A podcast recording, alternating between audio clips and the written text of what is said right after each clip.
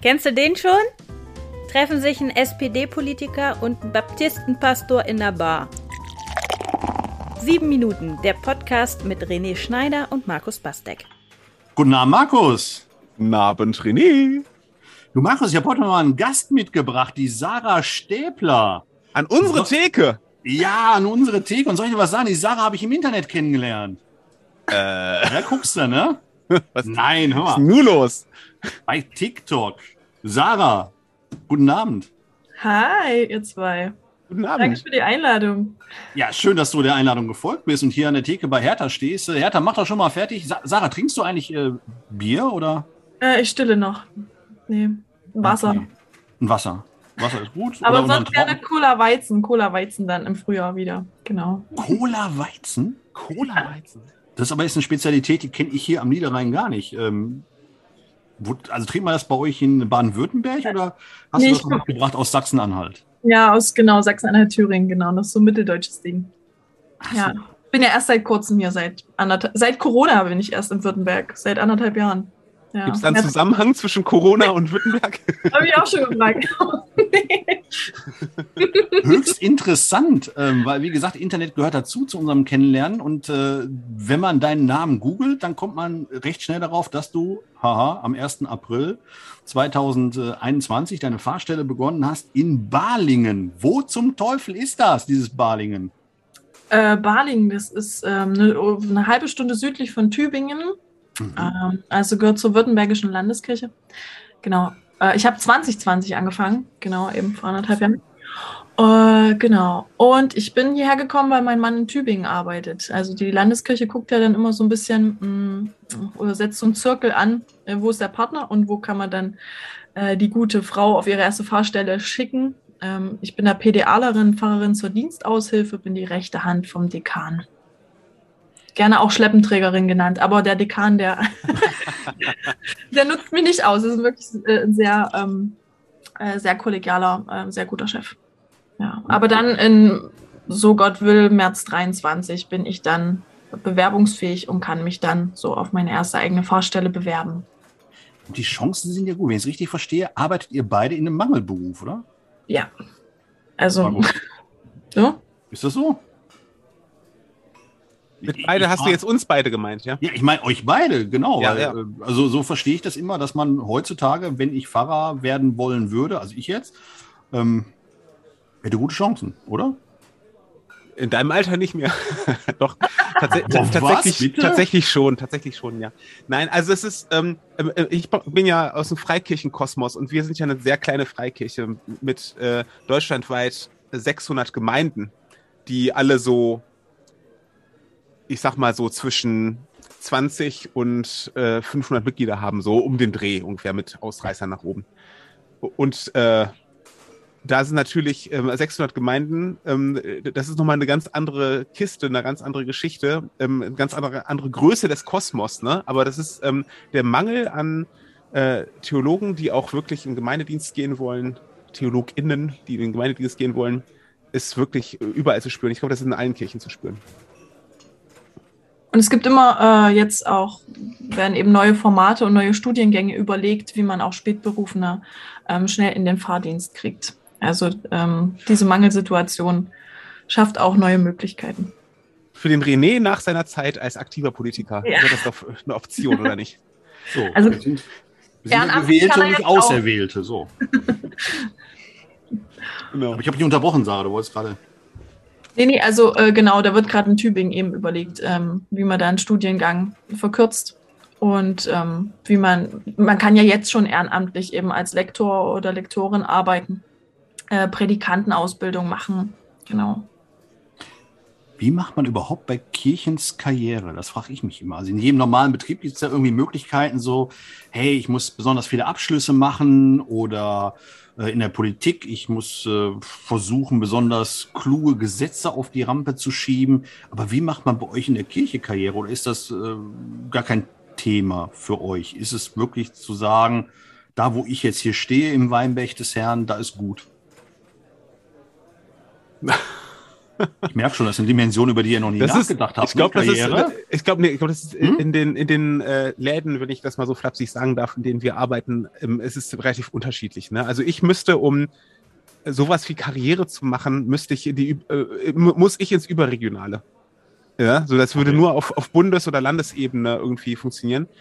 Aber ich sag ganz ehrlich, ich ähm, habe großen Respekt vor den äh, KollegInnen, die diese Jobs machen, aber ich, ähm, äh, ich freue mich immer wieder dar- darüber, eine ähm, durchschnittlich große Baptistengemeinde, ähm, äh, etwas provinziell, Kleinstadtniveau ähm, zu haben ähm, und da äh, die Basisarbeit zu machen, als irgendwie Mhm. ähm, den, den halben Job auf der Autobahn zu verbringen und irgendwie nur um Weil- Wo, ja, wo- wofür eigentlich? Ja, also ich, ich weiß nicht, wie das bei euch gestaffelt ist mit der, mit der Kohle oder sowas, aber bei uns ist da nicht, jetzt auch nicht wahnsinnige Reichtümer zu verdienen, weshalb man jetzt Karriere machen, das wäre wär sowieso die völlig falsche Motivation für diesen Beruf.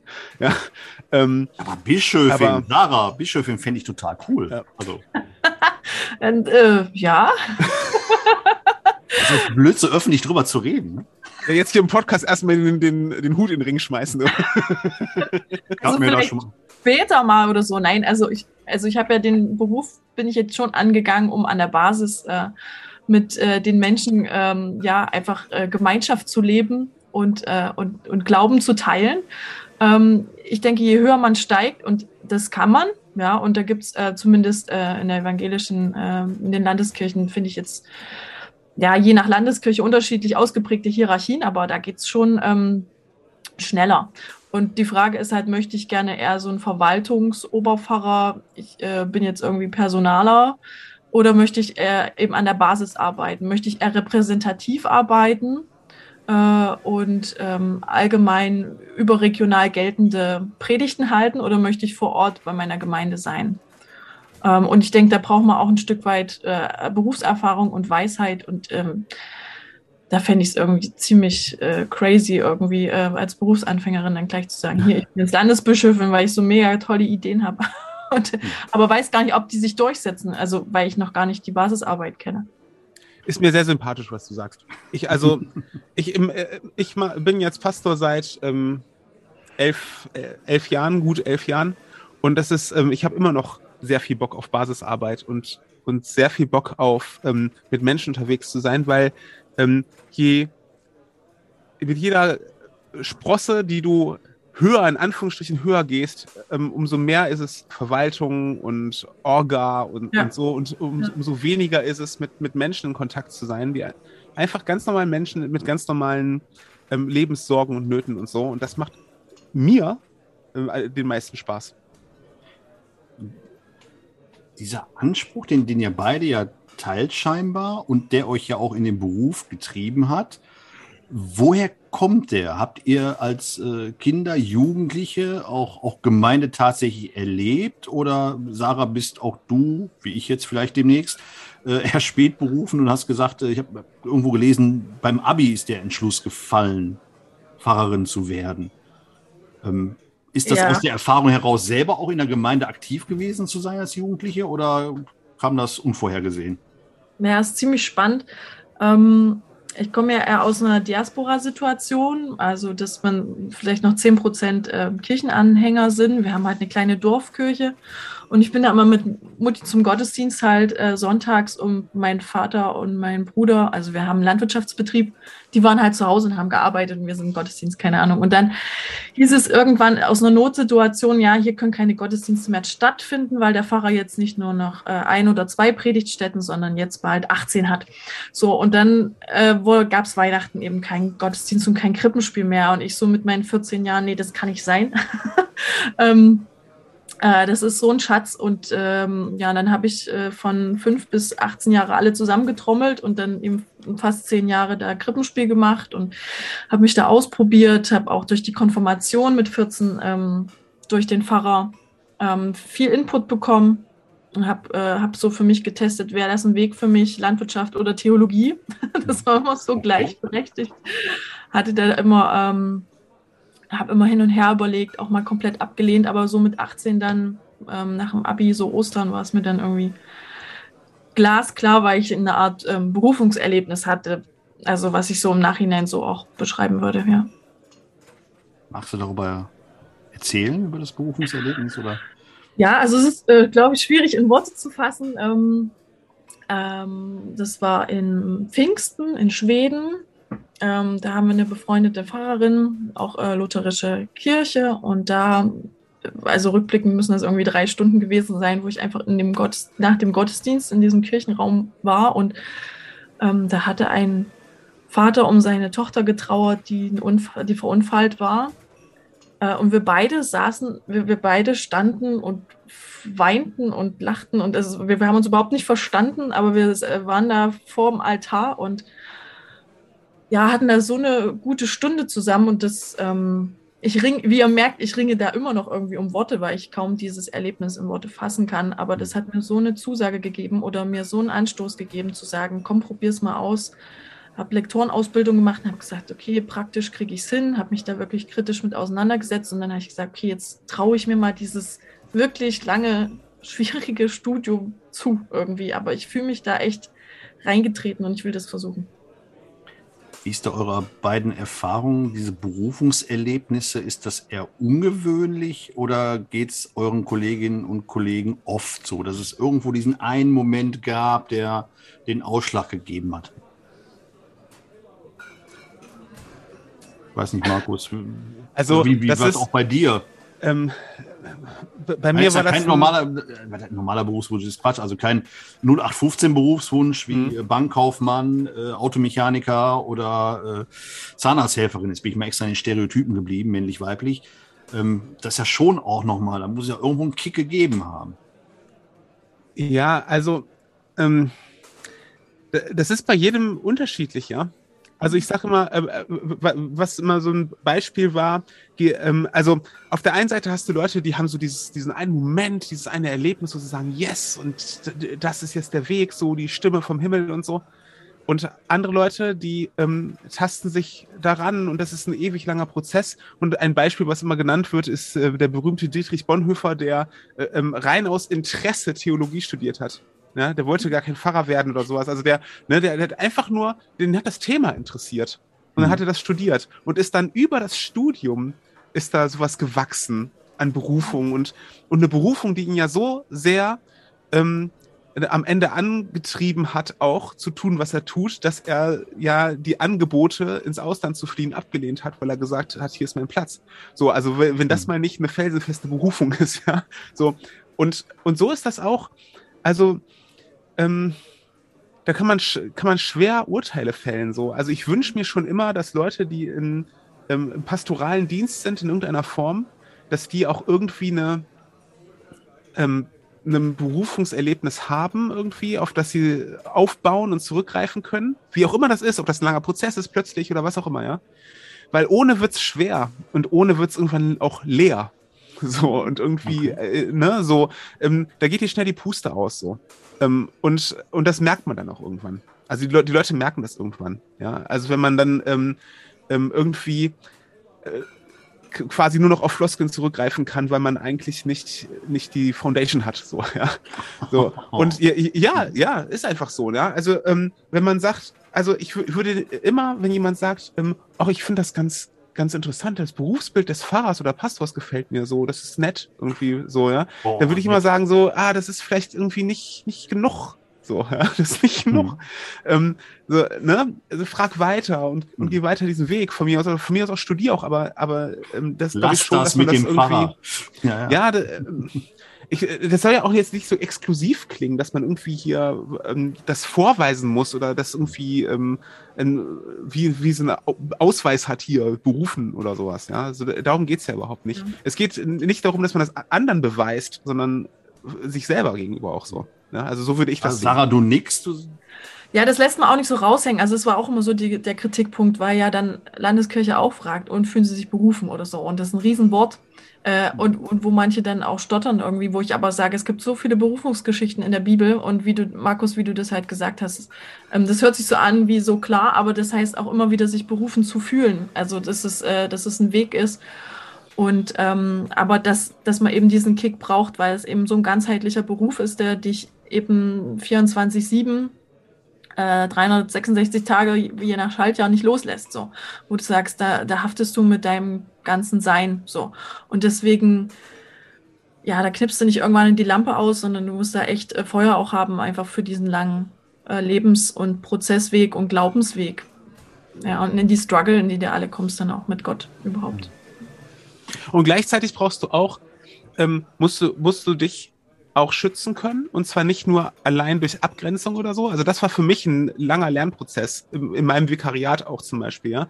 Dass ich, ähm, ähm, mir wurde beigebracht im Studium, so, ähm, dann gehst du in so eine Gemeinde und dann gibt's ganz viel Anforderungen, ganz viel Ansprüche und ganz viel Erwartungen an dich und sowas. Und da musst du, da musst du gucken, dass du dich auch abgrenzen kannst. Und dann ging ich so mit so einem Panzer vor mir, ja, so dann dahin und habe so versucht, ähm, äh, mich gut abzugrenzen. So, ne? Und ähm, da bin ich auf der anderen Seite vom Pferd gefallen einfach, ne? Weil ähm, dann, dann wirkst du verschlossen und dann äh, ähm, so, ne? Und dann trauen die Leute sich gar nicht dich anzurufen, weil sie könnten ja irgendwie so. Und ähm, ähm, und das hat nämlich auch was mit Berufung zu tun, weil ähm, die Ansprüche und die Erwartungen, die du erlebst und auch, auch durchaus auch den, den Stress im Alltag und sowas, dem, wenn du dem als Pfarrer oder Pastor mit, mit Abgrenzung begegnest, so, ähm, ist schwierig, weil dann trauen die Leute sich nicht mehr. Wenn du alles immer reinlässt und immer alles mit, mit ähm, ins Bett nimmst und drüber träumst noch, ja, und, und so, dann machst du dich ja selber kaputt. Also brauchst du irgendwie so, ein, so einen Mittelweg, dass du ähm, eine Offenheit signalisierst und hast für Menschen und gleichzeitig aber auch ähm, an dem Elend der anderen nicht zugrunde gehst. Ne? So gerade für SeelsorgerInnen ist das ein großes Thema. Irgendwie, ähm, wenn es anderen Menschen schlecht geht, muss das nicht heißen, dass du nicht schlafen kannst. So, so, so, ja, weil wenn du, wenn du das alles mal mitnimmst in deine Ehe, deine Familie, in, in, in deine Träume, in deinen, in deinen freien Tag und alles so, das, das ist halt gefährlich. Und da eine Balance zu finden, das hat für mich persönlich auch was mit Berufung zu tun, weil ähm, das irgendwie bei ähm, ähm, auch mit auch mit, mit Gott zu besprechen und da auch bei ihm abzulegen und sowas. Ne? Das ist, ähm, das ist eben auch was, wenn du da nur mit Strategie rangehst, ähm, ist schon fast zum Scheitern verurteilt, würde ich sagen. Ne?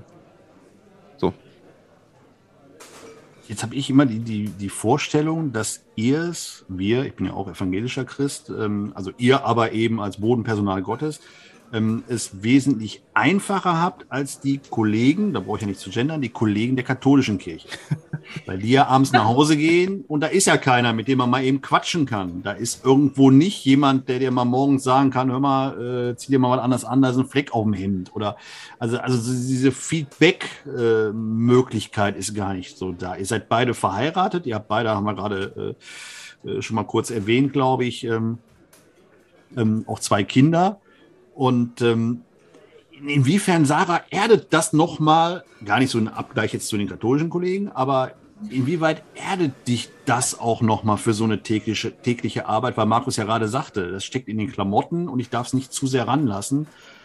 Dein Mann, deine Kinder, wie sehr erden die dich in deinem Job? Äh, ja, ungemein. Also seit ich Mama bin, ähm, ist ja der Tagesablauf ein ganz anderer. Mein Fokus liegt auch eben nicht nur auf mich oder wie ich mich einbringe in Gemeinde, sondern auch inwieweit das äh, meine Familie beschäftigt oder äh, was die halt für einen Rhythmus haben. Gleichzeitig ist es aber auch ein unheimlicher Schatz, äh, aus dem man so viele Predigtideen zieht, ähm, weil, weil da so viele Bilder einfach biblisch sind. Ne? Wenn eine Mutter, wenn Gott wie eine Mutter tröstet, ähm, oder wenn ja die Welt in Wehen liegt, ja, und du hast schon zweimal Wehen und denkst dir, ja, ja, ja, okay, das passt langsam ganz gut. Ähm, also wenn so aus einer Theorie eine Praxis wird, wenn, wenn du ähm, hautnah solche äh, Bilder, die du sonst nur liest, ähm, lebendig werden. Und das ist ein wahnsinniger Gewinn. Damit will ich natürlich äh, nicht äh, meine Kolleginnen ausschließen, die jetzt ähm, keine Familie haben, weil ähm, nicht nur auf katholischer Seite, sondern auch ähm, gerade im evangelischen Bereich gibt es viele, die sich dafür entscheiden, eben zu sagen, ich äh, diene allein Gott und äh, lasse mich da nicht ablenken. Und das ist ein genauso ein unschätzbarer Gewinn für die Gemeinde, zu sagen, der oder diejenige äh, gibt sich dem da komplett hin und äh, schließt da Freundschaften und äh, das ist dann eben Familie.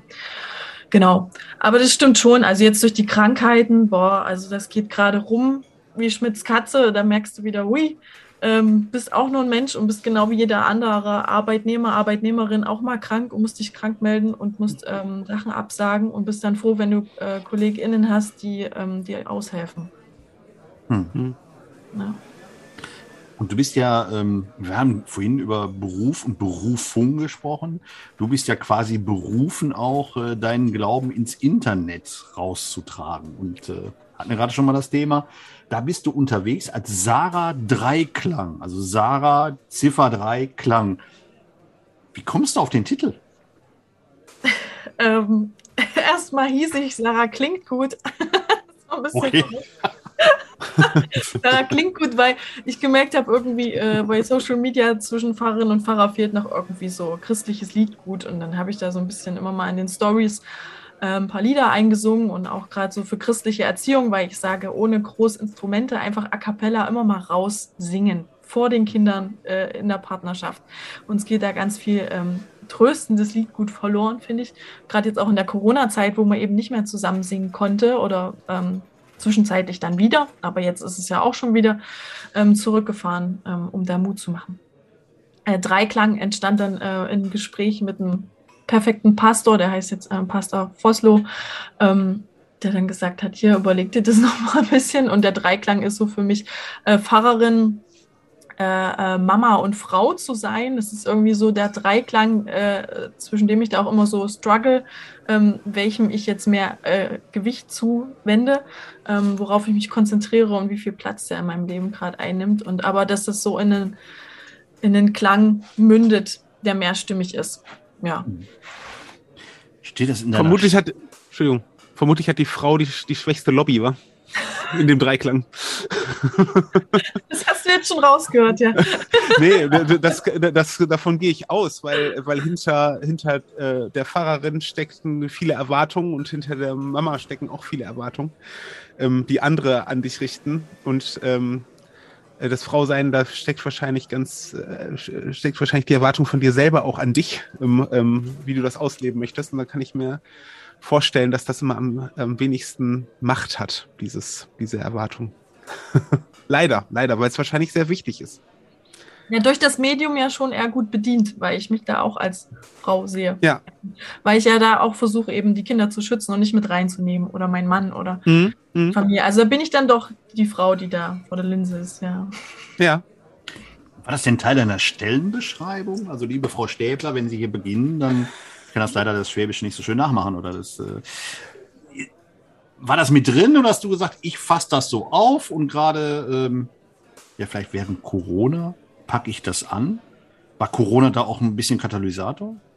Total. Also Instagram habe ich vorher noch, ja, wann habe ich das erste Mal von gehört? 2017, weil mhm. äh, Predigerseminar Wittenberg und dort ähm, waren so gesagt alle Ostkirchen zusammen, also alle evangelischen Kirchen ähm, Ostdeutschlands, also die Berliner, Anhaltiner, die Sachsen und wir Mitteldeutschen, Thüringen, Sachsen, Anhalt. Und in dem Kurs war ich zufällig mit Theresa Brückner. Äh, kennt hm. ihr unter Theresa Liebt? Und die hm. hatte damals, glaube ich, 2000 Follower und hat dann gesagt, hat dann so echt so erstritten und hat gesagt, der digitale Raum ist auch der Raum, den Gott meint, geht hinaus in alle Welt und verkündigt das Evangelium. Und da sind die jungen Leute und da holst du die ab und da sind sie. Und ich dachte mir, ja, okay, okay, hm. Hab dann die Sache so ein bisschen beiseite geschoben und dann, als ich aber eben März 2020 umzog, 500 Kilometer von der Heimat weg, ähm, niemanden hier kennenlernen konnte, Corona-mäßig wirklich gestrandet bin, gefühlt, äh, war Insta, ja, so meine Insel und ähm, oder nee, mein Flugzeug eigentlich so wieder in die Welt irgendwie zu sagen, hey, äh, was, was ist denn das hier überhaupt? Das will ich jetzt mal erkunden und habe da so ein halbes Jahr rumgestöbert und geguckt, wer da ist, was die so machen und was vielleicht fehlt und wo ich reinpassen könnte. Ja. Das finde ich total cool, weil, weil du aus einem eigenen Bedürfnis quasi heraus da angefangen hast und nicht aus so einem Sendungsbewusstsein von wegen, heutzutage muss man aber als Pfarrerin auch und so, ne? So, ähm, ja, weil nee. das wirkt schnell dann aufgesetzt und sowas, ne? Weil als ich, als der René kam und sagte, ich habe eine Fahrerin entdeckt, die macht TikTok, habe ich auch gedacht so, boah, TikTok, ey, das ist so, das ist so, also ähm, bis Snapchat bin ich ja noch, TikTok. Bi- bis Snapchat bin ich noch ein bisschen mitgekommen, so, ne? Aber, aber, aber TikTok ist so eine Welt, die, die mir völlig, völlig, völlig fremd ist. Ich werde auch bald 40, aber muss ich meine Entschuldigung dazu sagen, aber das ist so, aus. ne? Und ähm, wenn ich jetzt zu TikTok gehen würde und da äh, das machen würde, so, ähm, ähm, dann würde ich das wahrscheinlich aus dem falschen Sendungsbewusstsein heraus machen, weil da sind Leute und die muss ich erreichen. Und deswegen finde ich das total cool, dass du das sagst, dass es dein Bedürfnis war und deine kleine Rettungsinsel und dein Flugzeug ähm, ähm, so. Und dann ist es was viel Natürlicheres und viel Echteres, finde ich. Also TikTok mache ich auch erst seit zwei Monaten. Äh, das Ja. ist so nachgeploppt, weil, weil das so von den Reels her auf Insta geklappt, also so angenommen war. Ja, Und dann dachte ich mir mal gucken, was das für eine Plattform ist. Also, ja. Und was ist es für eine Plattform? ja, es, ist, äh, es sind andere visuelle Ansprüche und auch andere, also es ist sehr männerlastig irgendwie unterwegs. Ich finde es ein bisschen Ach, schwierig. echt? ja, muss ich Okay. sagen. Ja, also Das war immer meine Vermutung, ganz ehrlich, vom Content. Ähm, wo, wo- wobei, ähm, was mir jetzt aufgefallen ist in letzter Zeit, aber das mag dann der, der Algorithmus sein, weil ich zum Beispiel deine Auftritte dann immer like und äh, dass mir tatsächlich auch noch mehr Pfarrerinnen und Pfarrer angezeigt werden. Also du bist nicht alleine, das weißt du ja wahrscheinlich auch schon längst. Und ist das, ist das jetzt ein Trend, ob jetzt gewollt oder getrieben dahin, aber ist das ein Trend, dass mehr Geistliche diese Plattform nutzen? Hast du da ein Gefühl? Trend. Also ich denke, man hat sich untereinander ausgetauscht und hat gemerkt, da äh, findet wirklich Begegnung statt. Ähm, dieses theoretische, ja, probiert's mal aus und, und aber auch jetzt die Zeit gehabt zu haben, diese Erfahrung machen zu dürfen, zu sagen, okay, ich nehme jetzt, ich erstelle da jetzt einen Account, es gibt Pionierinnen, die da jetzt schon Erfahrung haben und dann wirklich in die Konvente gegangen sind, zum Beispiel Theresa. Ähm, die wurde wirklich von äh, Pfarrkonventen eingeladen und haben gesagt, hier, erzähl uns mal davon. Oder auch ähm, Jörg Nieser, was ist der Mensch? Also alle, die so beim JIT-Netzwerk sind, auch Nicola Opifanti, mein direkter Kollege, ähm, die haben das rausgetragen in die Welten und, und jetzt durch Corona war, waren sicherlich ein paar Puffer da und haben gesagt, ja, okay, da gucke ich auch mal rein. Und es ist so toll, was es da für inspirierende und ähm, wortgewandte und geistreiche und ja, überhaupt, was das ein Markt der Möglichkeiten geworden ist. Also wie so ein Kirchentag, äh, bloß 365 Tage, wo du die Leute anschreiben kannst und sagst, hey, cool, das hat bei dir vor Ort geklappt, bei uns nicht, kannst du knicken, aber äh, schön, dass du irgendwie die Idee teilst. Mhm. Ähm, und, ähm, und so ein großes Kollegium zu haben, das inspiriert, also das pusht mich total. Ja. Ich merke das, weil du hast unheimlich viel Content, auch bei, bei Instagram, die Stories, also jeden Morgen, da kann ich ja da, meine Güte, ne, ganz, ganz viel. Also jeden gut, ich glaube, jeden Morgen hast du das drin, die, die Kirche. Ja. Ne? Gibt es da sonst Konstanten, wo du sagst, also das sind so, so Evergreens, die bringe ich immer? Ja, also wie gesagt, die Kirche mit einer Musik dazu und ähm, ja, dass ich einfach einen guten Morgen und einen gesegneten Tag wünsche. Der zweite Slide ist ähm, meistens das Gebet von evangelisch.de, weil die das sehr, sehr, sehr schön vorbereiten und aufbereiten. Dann hat man das bei mir halt gleich auf einen Blick. Das dritte ist meistens ähm, äh, Christina Brudereck. Die hat ähm, oft gute Ideen zum, ähm, auch visuell umgesetzt zur Tageslosung. Und dann kommt so ein bisschen mein Spittel irgendwie, was mir über den Weg gelaufen ist, was ich vielleicht denke zu teilen. Also ich, ich, ich teile natürlich nicht alles, ähm, weil ich das manchmal dann auch selber langweilig finde bei anderen. Aber wenn ich irgendwas Schönes sehe und denke mir, oh, das könnte auch jemand interessieren. Und am Schluss eben Abendgebet. Also der Rahmen ist wirklich Guten Morgen, Morgengebet und Abendgebet und was dazwischen ist. Hm. ist beliebig. Und dann hast du immer wieder, finde ich, sehr coole, aufwendige, selbstgemachte Videos auch dabei. Wie kommt es zu denen? Also von der Idee her bis zur Umsetzung. Weil ich stelle mir das, ich meine, so, so ein bisschen versuche ich das ja auch als Politiker mal so, so ein Video online zu stellen, solche Geschichten. Das ist mordsaufwendig, liebe Leute. Das sieht total einfach aus am Ende, wenn es gut gemacht ist, aber da ist viel, viel Arbeit drin. Wie gehst du daran? Ich brauche noch Tipps. Ja, Ja, bald oh. Wahlkampf, weißt du? 15. Mai, ja, 21, Landtagswahl. daher Nicht vergessen, Wind. Leute da draußen. Ich wollte gerade fragen, ja. Ähm, ich habe zwei Posts auch ähm, im Feed dazu. Äh, das ist aber auch eher so, so autodidaktisch jetzt gewesen. Ähm, äh, ich habe nicht so viel Zeit, weil mein Kind, äh, mein Baby schläft zwei Stunden und in den zwei Stunden muss das Ding abgedreht sein. Am Tag? Am Tag, ja, genau. Also eine Mittagspause. Also Ach ich so, denke okay. mal. An, Ich dachte jetzt insgesamt so an einem Tag. Nee, nee, das reicht schon manchmal ein paar Tage. Also abends gucke ich manchmal so viertel, halbe Stunde mir so die aktuell äh, viralen Reels an, so, weil man irgendwie, wenn man da durchswiped, dann irgendwie schon sieht, äh, was, was ähm, funktioniert. Ja? Und ich finde es ganz spannend zu sehen, dass ähm, die Musik sehr wichtig ist. Und wenn mir auf die Musik dann irgendwie eine witzige christliche oder Alltagsanekdote einfällt, dann speichere ich die mir ab. Und wenn du die abgespeichert hast, kannst du ja immer wieder auch die Vorschlagvideos anschauen. Also manchmal habe ich auch selber eine Idee, aber dafür fehlt mir oft die Zeit. Ich nehme schon Ideenvorlagen und wandle die aber in christlichen Kontexte um.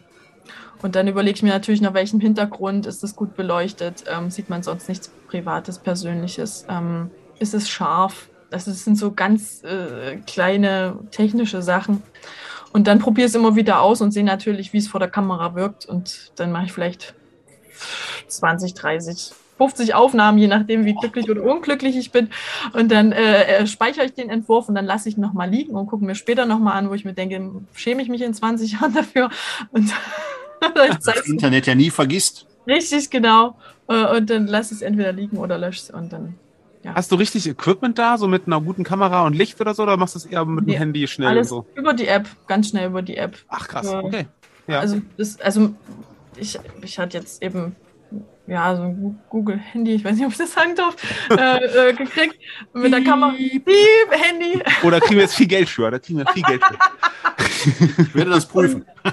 Und, ein Ringlicht äh, und, äh, ja. und so eine Hand. Aber eigentlich, ich brauche halt das Ringlicht als Ständer, weil, weil mich ja keiner filmt. Und ich das alles alleine mache. Aber sonst kann ich dir nichts sagen. Also, ach so, manche machen es eben noch zu einer bestimmten Uhrzeit. Das mache ich meistens nicht. Ich bin so ungeduldig, ich haus dann einfach raus und denke mir, Mist, ich hätte es 18 Uhr machen müssen, weil da die meisten Leute online sind. Aber dann, äh, dann denke ich mir, ach, wenn es gut ist. Die, die Reels werden meistens dann nach ein, zwei Wochen nochmal vom Algorithmus richtig reingeprescht ähm, und dann passiert was oder nicht. Hm. Und, und wie sind so die, die Rückmeldungen? Sind die dann überhaupt auch aus deiner Gemeinde oder wahrscheinlich bundesweit, oder? Bundesweit, weil ich habe keine eigene Gemeinde. Das ist äh, so ein bisschen dieses Springer-Dasein. Ich bin so Lückenfüllerin, wo es geht, werde ich gebraucht.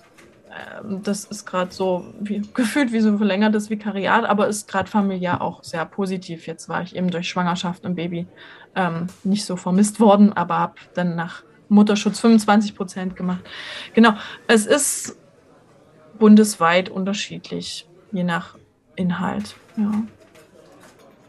Aber ich glaube, die haben schon Spaß. Also jetzt auch jetzt, ich habe heute noch mal eins rausgehauen. Das war ganz, ähm, äh, hat, hat guten Anklang gefunden, ja. Merkst du auch, dass es mehr wird? Mhm. Ja, also es gab halt dieses eine virale Reel, was zwei, fast 2,4 Millionen Mal angeguckt wurde. Da hatte ich dann plötzlich, habe ich mich dann verdreifacht, als dann dieser Boom nachließ. Ähm, sind natürlich auch wieder viele gegangen, weil sie natürlich gewisse ähm, Erwartungen hatten. Und dann hatte ich plötzlich auch Erwartungen an mich. Und dann dachte ich mir aber, nee, äh, jetzt, jetzt kannst du dich jetzt nicht umkrempeln. Oder ich weiß, äh, ne? Und das, das war irgendwie eine schwierige Zeit so. Und jetzt äh, merke ich aber, jetzt habe ich wieder einen festen Stand und ähm, kann damit auch umgehen, wenn dann mich ganz viele verlassen.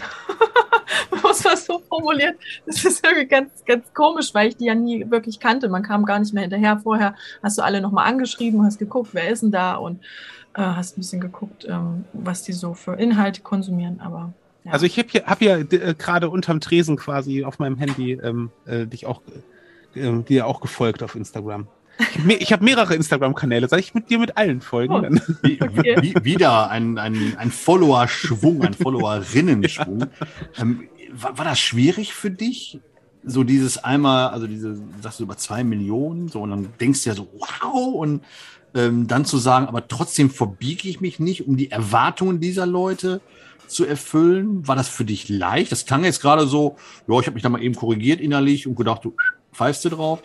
War das so leicht? Ähm, nee, eben nicht. Also es war, man, man ist hin und her gerissen zwischen, okay, jetzt hat man mal Glück gehabt, dass der Algorithmus einen so reingeschwemmt hat. Und dann denkt man sich, okay, jetzt haben sich das so viele angeguckt, aber so viele hat es dann auch nicht interessiert.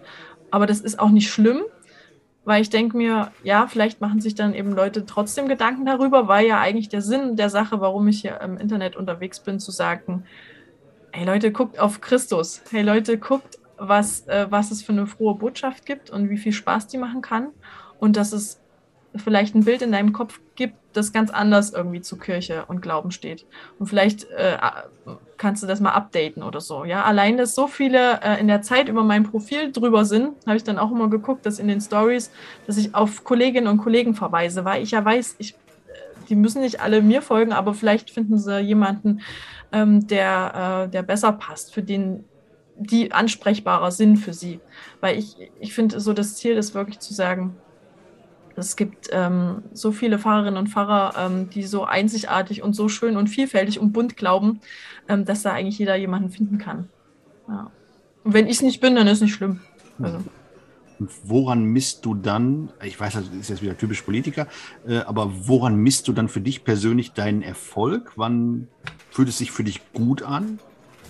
Follower, Klicks, was, was ist es? Oder ist es. Nee, Interaktion. Hm? Interaktion. Es ist nicht, nicht die Followerzahl, sondern wenn sich, wenn jemand sagt, ich kann mich dir anvertrauen. So. Wenn, wenn jemand sagt, äh, ich stelle dir die und die Frage über den Glauben. Wenn er sagt, ich bin in den und den Nöten, kannst du mir helfen. Also wenn diese Vertrauensbasis da ist. Also das finde ich einfach am stärksten in diesem digitalen Raum zu sagen, oder wenn jemand dann sagt, hey, ich, ich hätte, mich hätte mir das nie getraut zu fragen oder ich hätte das nie meinen Pfarrer fragen oder meine Pfarrerin fragen können oder ich weiß gar nicht, ob man die Frage überhaupt stellen darf, ne, wenn die dann so anfangen und ich so, es gibt keine Frage, die nicht gestellt werden darf. Ähm, und das ist für mich eigentlich so am, am wertvollsten. Hm. Und da dann auch die, die, die Qualität der Rückmeldung und gar nicht die, die, die Quantität. Also genau, ja, das, das würde ich auch nicht schaffen. Also wie gesagt, ich, das, ich äh, bin ja hier nicht bezahlt auf die Stelle und ähm, das ist ja wirklich zusätzlich ähm, zusätzliches Gesprächsangebot, was ich biete, wo hm. ich auch oft verweisen muss und sage, hier, schau mal in deiner Gemeinde. Ähm, wir, es wird oft vergessen, dass wir Seelsorgenden ja 24-7 ansprechbar sind, äh, analog wie digital. Und äh, das immer wieder zu kommunizieren und äh, dass sich Leute wirklich trauen, uns da anzusprechen und da wirklich die Hemmschwelle so niedrig zu setzen und zu sagen, du bist so, wie du bist, angenommen und äh, brauchst da jetzt dich nicht zu verstellen oder irgendwelche Qualitäten mitbringen zu müssen, sondern hau raus. Hm. Gibt es für dich einen Punkt, wo du sagen würdest, so und jetzt höre ich auf damit? Ähm, womit aufhören? Überhaupt mit äh, Social Media, mit äh, Glauben quasi hinaustragen? Du hast äh, gerade von Theresa Bücker erzählt, äh, die es so ein bisschen gepusht hat oder euch damals äh, zu sagen, geht damit raus. Gibt es für dich irgendwo was Einschneidendes, wo du sagst, so, also jetzt äh, höre ich auf damit bei TikTok, Instagram, Facebook, quasi den, den Kontakt zu suchen oder Glaubensimpulse zu setzen? Stichwort beispielsweise Hate Speech, wenn die Leute dir plötzlich doof kommen. Ja, das war das, Genau, das kam auch mit diesen vielen Aufrufen. Also wenn einem der Glaube abgesprochen wird, wenn, wenn es sexistisch wird, wenn, ähm, wenn man so gesagt verflucht wird und äh, es so Androhungen gibt. Also das war, war auch mit das Schlimmste, muss ich sagen, was ich da erlebt habe. Und ich dachte, wow, okay, das gibt es jetzt wirklich. also Hate Speech. Glaubt man gar nicht. Ja, genau, weil, weil als man noch so klein, also kleiner war, bin jetzt nicht groß, aber als man kleiner war, ähm, war man da nicht so im Fokus. Aber wenn man dann manchmal in der Woche so drei, vier Nachrichten kriegt, ähm, ich versuche mich da auf ein Gespräch, auf ein schriftliches Gespräch so gesagt einzulassen, aber wenn ich merke, ähm, da will einfach jemand nur Frust ablassen, ähm, dann muss ich, dann kündige ich an, den oder diejenige, ist meistens ein, meistens männlicher Art, ähm, zu blockieren. Hm. Und äh, ich kenne auch viele, die, also es betrifft wirklich oft Frauen, die dann sagen, okay, ich muss blockieren oder melden oder muss sogar zur Anzeige führen. Mhm. Aber ich würde mir aufgrund dieser Drohung nie verbieten lassen wollen, in diesem Raum, der ähm, mir auch so viel gibt, ähm, mich da vertreiben zu lassen. Hm. Machst du nichts? Hast du auch schon mal äh, Erfahrungen gemacht? Ihr, ihr, macht ja zum Beispiel in der Gemeinde äh, YouTube. Ähm. Ja, aber nur im ganz geringen Umfang. Und das ist wieder dieses Thema, ja, ich ähm, ähm, ich glaube, du, du bist dem als Frau viel mehr ausgesetzt als, als ich als Typ. So, das ist einfach, leider ist es ja nach wie vor so. Ne? Ähm, auch, dass, dass die Leute unter die Gürtellinie gehen. Das ist mir online noch nicht passiert bisher. Ich hatte, also das waren so Kleinigkeiten. Also äh, wir übertragen je, wir haben jeden Gottesdienst live bei YouTube und die bleiben auch drin in der Regel. ähm, bei YouTube und dann und die Predigten nochmal als Einzelvideos so. Und ich habe mal in der Predigt ähm, ähm, am Rande die AfD kritisiert, ja. So, ich, ich habe den, ich habe, das war keine Predigt über die AfD, das ging um ein ganz anderes Thema. Es war nur äh, äh am Rand so und es war nicht mal irgendwie so parteipolitisch oder sowas so, sondern es ging einfach nur, ich weiß gar nicht mehr was. Es war aber eine konkrete Sache, irgendeine Demo. So, da habe ich Bezug drauf genommen und habe das verurteilt, dieses Verhalten, was da einige Leute an den Tag gelegt hatten. Da schrieb jemand einen Kommentar unter diese Predigt, ähm, ähm, ob Frau oder Mann, weiß ich nicht, aber ähm, schrieb, ähm, outete sich als äh, jemand, der hier Christen in der AfD und sowas und da irgendwie aktiv ist und so und sagte ähm, und, und wünschte mir allen Ernstes, ähm, bezeichnete sich selbst als Christ und wünschte mir die Hölle. und wünschte mir, dass ich in der, in der Hölle lande. Wo ich dann so dachte, ähm, äh, alter Schwede, also ähm, wie krank das ist, so ein, so einen Kommentar zu posten, aber ähm, und wie, wie bescheuert das ist, sich ähm, in einem einzelnen Kommentar sich als ähm, Christ zu bezeichnen und gleichzeitig anderen die Hölle zu wünschen, ist so, wo du denkst, äh, was läuft in deinem Kopf nicht richtig, aber so dieses, ich war so, ich habe das Ding sofort gelöscht, ich habe dann auch nicht drauf reagiert, so. Mhm. Ähm, ähm, aber ich habe äh, dann schon irgendwie so ein bisschen gedacht, also wenn jemand meine Predigt kritisiert oder sowas oder, oder auch mal mich doof findet oder sowas, da kann ich irgendwie mit leben so. Aber ich dachte so, jetzt weniger auf mich bezogen als generell so. Wie kann man, wie kann man ernsthaft jemandem hm. weil er einer anderen Meinung ist, die Hölle wünschen so. Also ähm, so ein Gedanke beschäftigt mich dann schon so, ne? Also das ist so, ähm, das hat mich jetzt auch nicht unruhig schlafen lassen oder so, aber es, es war so ein Gedanke, der irgendwie geblieben ist und wo ich merke, okay, und das war das, das Härteste schon, was mir begegnet ist da bei YouTube. Ja, nun ist, ähm, ich glaube, das Schlimmste ist Facebook ähm, und äh, dann kommen noch viele andere Sachen Boah, bei YouTube. Ich glaub, äh, Twitter ist ganz vorne. Ja, das kann das auch sein. Ganz vorne, weil und, über die Hashtagisierung dann auch ja. Leute genau das finden, so ihr Feindbild finden, was sie suchen. Und bei YouTube musst du schon, glaube ich, auch in eine richtig eine Kerbe reinhauen und dann kriegst du auch viel Hate-Kommentare. So, aber, aber, aber nicht für irgendeine Predigt. Also das guckt sich ja, das gucken sich jetzt nicht so haufenweise Leute an. So. Also eher Leute, die grundsätzlich schon daran interessiert sind und uns mit unserer Gemeinde sympathisieren und was weiß ich. Mhm. Ja. Und dann, dann kommt das so schon lange vor. Suchen, ja. Aber wenn er, je nachdem, welchen Hashtag du unter so eine, so eine Predigt, so ein Predigtvideo setzt, lockst du dann halt auch Leute an, die dann vielleicht auch mal sowas machen. Es ist aber, ich dachte, ich, ich dachte halt einfach nur so, jetzt stelle ich mir mal kurz vor, ich wäre ähm, schwul, schwarz oder eine Frau oder ähm, weiß ich nicht was, ja. Und wie sich das dann potenziert und wenn mich ein Kommentar schon so gedanklich irgendwie beschäftigt, was mache ich eigentlich, wenn da äh, 50 kommen oder sowas, ja. Und, ähm, und das finde ich ist eine riesen, riesen Gefahr und irgendwie, ähm, ich finde das so unangenehm, dass also ich finde es angenehm, dass es mir nicht passiert, so, aber ich finde es sehr unangenehm, dass es Leuten passiert, die einfach nur mhm. was Gutes wollen, die wie du jetzt daran ein Gesprächsangebot machen und die Spaß dran haben, das, diesen Raum zu nutzen, so. Und, und wenn dann sowas kommt, also es ist so, es ist irgendwie erschütternd, so. Ich habe da auch keine Lösung für natürlich, ne, aber irgendwie, ähm, ich kann verstehen, dass wenn Leute irgendwann in den Sack hauen, so. Und das hoffe ich, äh, und hoffen wir beide, glaube ich, Markus, äh, dass dir das, Sarah, nie, nie, nie passiert, weil ich will weiter deinen Content bei TikTok sehen. Ich will ihn weiterhin auch bei Instagram sehen. Äh, Markus als dein neuer Follower mit all seinen 25 Accounts bei äh, Instagram übrigens ebenso. Und äh, die Hertha, die hört die ganze Zeit schon total gespannt zu. Und ich glaube, äh, ein 50-Minuten-Bier hatten wir auch noch nie hier in dieser Kneipe. Es sieht auch schon etwas tot aus, Hertha. Könntest du da noch mal ein bisschen Schaum drauf machen? Dann äh, würden wir den mit meinem Prösterchen hier mal langsam machen, oder? Bisschen Mineralwasser rein, damit es wieder ein bisschen schäumt. Genau. Sarah, vielen, vielen Dank. Wir trinken jetzt hier noch äh, ein Wasser, beziehungsweise ein, was war das? Weizenbier Cola. Cola-Weizen. Cola-Weizen. Ein virtuelles Cola-Weizen geht auch Das probieren wir mal. Ihr müsstet Herthas Gesicht sehen. Die die Nase, die Hertha. Ja, habe ich ja am Niederrhein auch noch nicht erlebt, so was. Ist so. Ihr beiden, ich sag mal Prost und vor allen Dingen, äh, ja, wir haben jetzt bald Weihnachten, ne? Frohe. Ja, was sagt man denn? Also ganz, ganz, ganz ordentlich. Wie wünscht man denn ein vernünftiges Weihnachten? Ich bin ja Politiker. Ich sag schon immer fröhliche Weihnachten, aber ist ja zu früh. Da darfst ja eigentlich erst am 24. abends, ne? Ach ja. Frohe und gesegnete Weihnachten. Eine gesegnete Adventszeit, kann man auch sagen. Dann ist, liegt, ist man vorher immer auf der sicheren Seite. Sarah, was wünschen wir? Ja, gesegnetes Weihnachtsfest, ja. Im Kreisel der Lieben. Ja. Das wünschen wir euch da draußen. Genau, das wünschen wir. Und wir sagen ganz dick und fett Danke an Sarah, die sich Zeit genommen hat, mit uns an der Theke zu stehen. Wie schön. Ja, schön euch kennengelernt zu haben. Oder weiter kennenlernen zu dürfen, hoffentlich. Yes. Bleiben dran. Sieben Minuten, der Podcast mit René Schneider und Markus Bastek.